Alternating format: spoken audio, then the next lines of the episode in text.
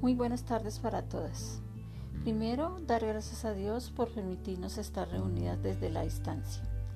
Cuando existe en nosotras ese ser, no importa estar confinadas para hacer que las personas queridas por nosotras nos regalen una sonrisa.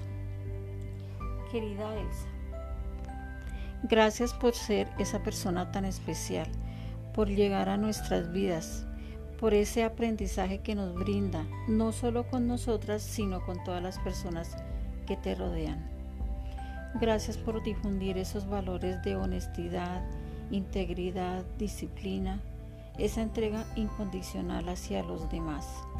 Eres un ejemplo a seguir. Nunca son excesivas las palabras que te mereces por todo lo que haces. Que Dios siga iluminando tus pasos en esta ardua tarea. Con todo cariño para alguien muy especial, te queremos mucho. Grupo Ameco.